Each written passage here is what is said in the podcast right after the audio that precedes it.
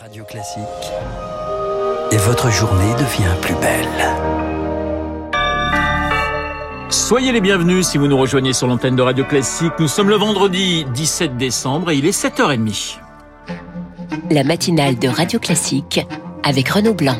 Et avec à 7h30 le journal présenté par Charles Bonner. Bonjour Charles. Bonjour Renaud, bonjour à tous. À la une ce matin, c'est la course pour se faire tester. Tout le monde veut son écouvillon dans le nez. À l'approche de Noël, c'est peut-être plus prudent de passer par un barnum avant d'ouvrir le champagne. À la semaine dernière, 5 800 000 dépistages réalisés. C'est un record et la demande ne faiblit pas. Le reportage d'Elodie Wilfried.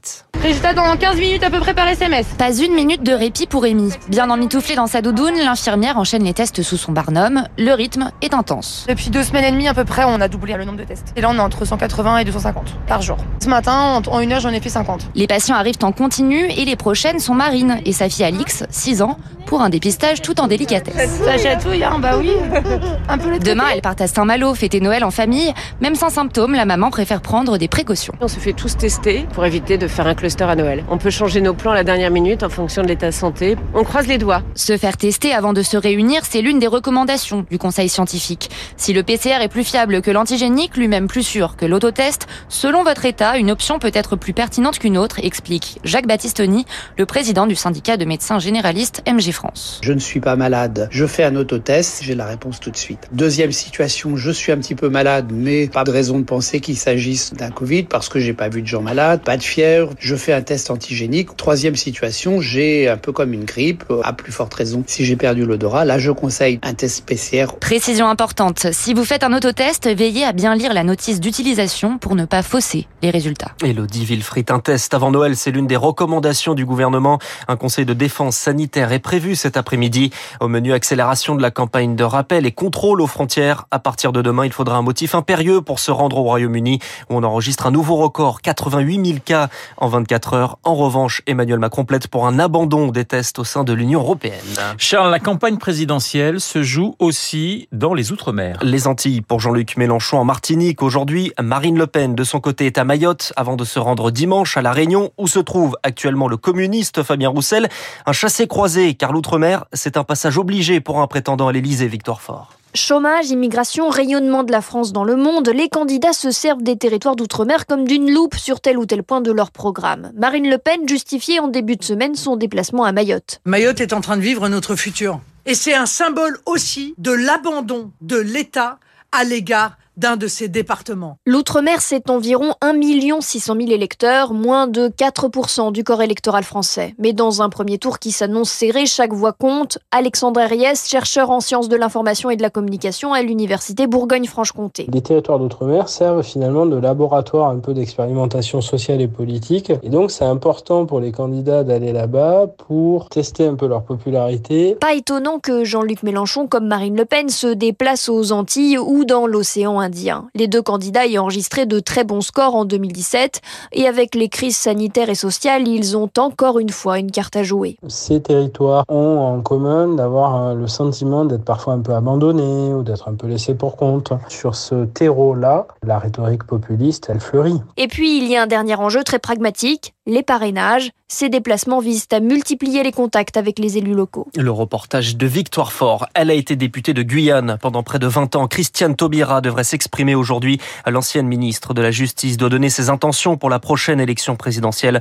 Une possible voie de recours pour la gauche. Alors qu'Anne Hidalgo, à l'origine d'une proposition de primaire, doit également s'exprimer à midi. L'élection présidentielle, eh bien, on y revient dans un instant. Dans les spécialistes, Frédéric Michaud d'Opinion Ouest sera avec nous pour nous présenter le dernier sondage radio classique sur cette présidentielle 2022. Les bouteilles en plastique interdites dans les stades au 1er juillet prochain. C'est l'une des mesures pour mettre fin aux violences dans les stades présentées hier à l'issue d'une réunion interministérielle.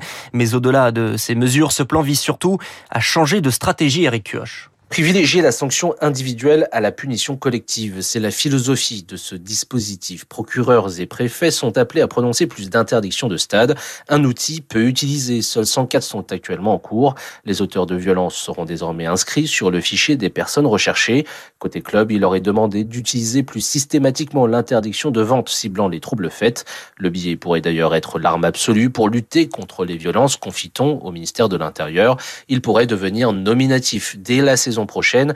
La piste sera creusée dans les prochains mois car il existe encore un obstacle. Les stadiers ne sont pour l'heure pas légalement autorisés à vérifier l'identité des spectateurs. Autre nouveauté, dès le 1er janvier, les dirigeants de clubs seront exclus de la cellule de crise en cas d'incident, laissant le libre choix à l'arbitre et au préfet d'interrompre ou non un match, une façon d'éviter toute influence que les patrons de clubs seraient tentés d'exercer. Eric Cuoche et la décision d'arrêter le match devra désormais être prise dans un délai maximum de 30 minutes.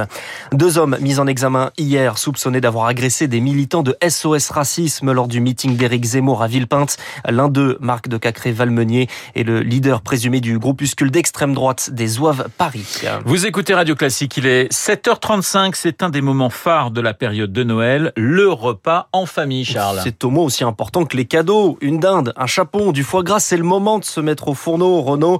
Mais pour que la table soit remplie, il faut bien qu'on s'active dans les coulisses. C'est le cas à Ringis, le plus grand marché de France.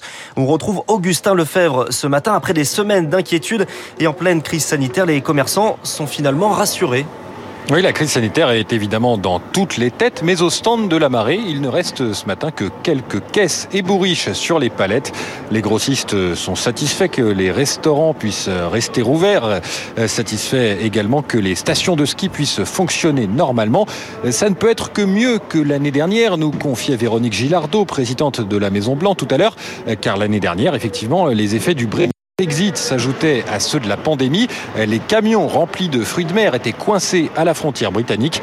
Il y a toujours quelques difficultés pour l'approvisionnement, mais ont réussi à s'adapter, dit-elle. Du côté des foie gras, on se réjouit 10 à 12% de chiffre d'affaires en plus par rapport à 2019, notamment car la grippe aviaire n'a pas eu de conséquences majeures sur la production cette année. Les Français veulent se faire plaisir. Une hausse également liée en partie à l'inflation. Le grain qui sert à nourrir les animaux a augmenté, l'énergie aussi.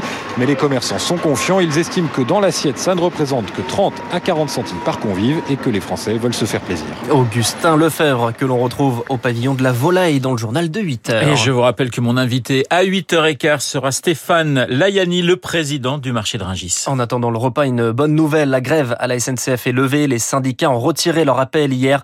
Trop tard pour rétablir la circulation aujourd'hui. Un TGV sur deux est supprimé dans la journée sur l'axe sud-est, mais le trafic sera quasi normal ce week-end. C'est la compétition des petits poussés. La Coupe de France de football se tient ce week-end, les 32e de finale.